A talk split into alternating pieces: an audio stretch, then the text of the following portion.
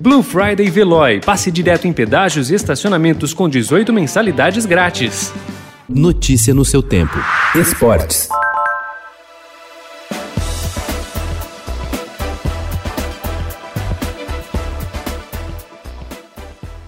Abel Ferreira fez sua estreia ontem como técnico do Palmeiras com muita tranquilidade. Em campo, seu time quase não levou sustos no jogo de volta pelas oitavas de final da Copa do Brasil contra o Red Bull Bragantino e venceu com propriedade por 1 a 0 no Allianz Parque. Fora do gramado, o português mostrou serenidade, calma e conduziu com firmeza sua equipe para a próxima fase da competição nacional.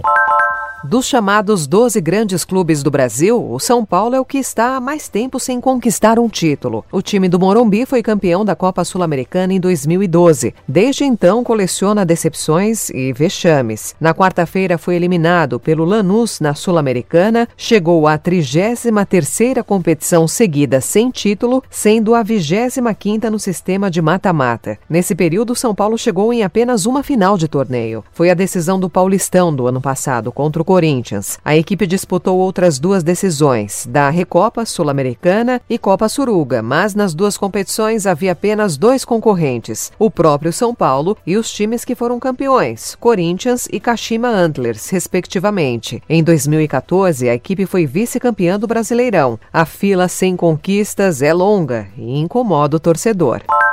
O presidente do Corinthians, André Sanches, irá à Confederação Brasileira de Futebol contestar a decisão do árbitro Wagner do Nascimento Magalhães na partida de quarta-feira contra o América Mineiro. Isso porque o juiz carioca marcou um pênalti polêmico a favor dos mineiros, que, convertido em gol, culminou na igualdade do placar e na consequente eliminação do time alvinegro na Copa do Brasil.